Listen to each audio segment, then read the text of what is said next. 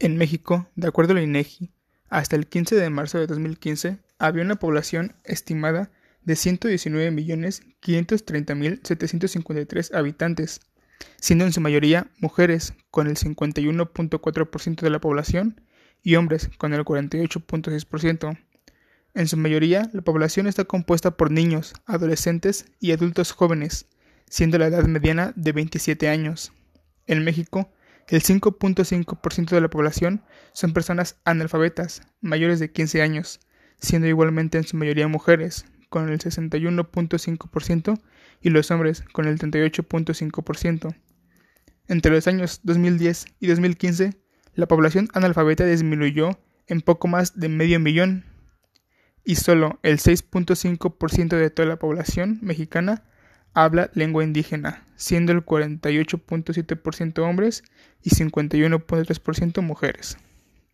Cambiando un poco de tema, en México, la lactancia y la alimentación complementaria en menores de 2 años no es muy buena, ya que el OMS recomienda 6 meses de lactancia materna exclusiva y lactancia materna continua durante 2 años o más.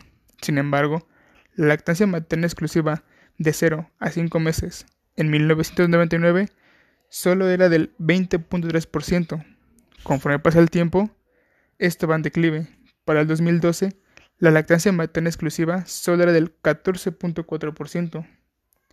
La lactancia materna continua al año de vida en 1999 era de 36.5%. Esta igual disminuyó un poco con el paso del tiempo. Para el 2012, esta era del 35.5%.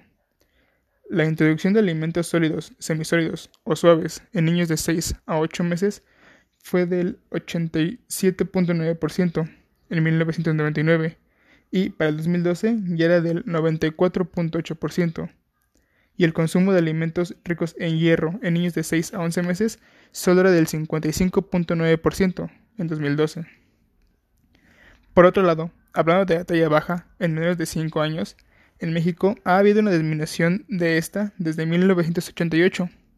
Sin embargo, aunque ha habido una disminución, esta tiene mayor prevalencia en los quintiles pobres o de bajos recursos que en los quintiles ricos, al igual que tiene una mayor prevalencia en las comunidades indígenas que en las no indígenas.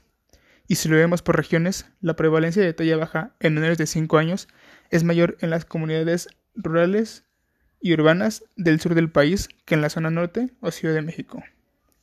La anemia también es otro de los problemas en México, más en los niños en el primer año de vida.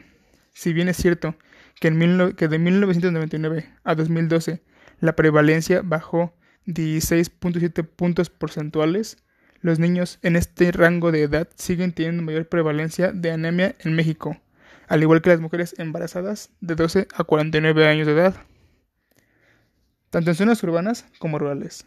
A diferencia de la talla baja, la prevalencia de la anemia en preescolares es bastante alta en todas las regiones del país, más en el centro y Ciudad de México, al igual que, en todos los grupos quintiles de bienestar, tanto en los quintiles ricos como los pobres, y conforme los rangos de edad van aumentando, la prevalencia de anemia va disminuyendo. Otro problema en México es la obesidad. La prevalencia de sobrepeso y obesidad en, menores de, en mayores de 20 años es bastante alta, teniendo mayor prevalencia de sobrepeso en hombres y mayor prevalencia de obesidad en mujeres. Esta prevalencia de obesidad, al igual que la anemia, es bastante alta en todas las regiones del país y en todos los niveles socioeconómicos, sobresaliendo un poco en zonas urbanas.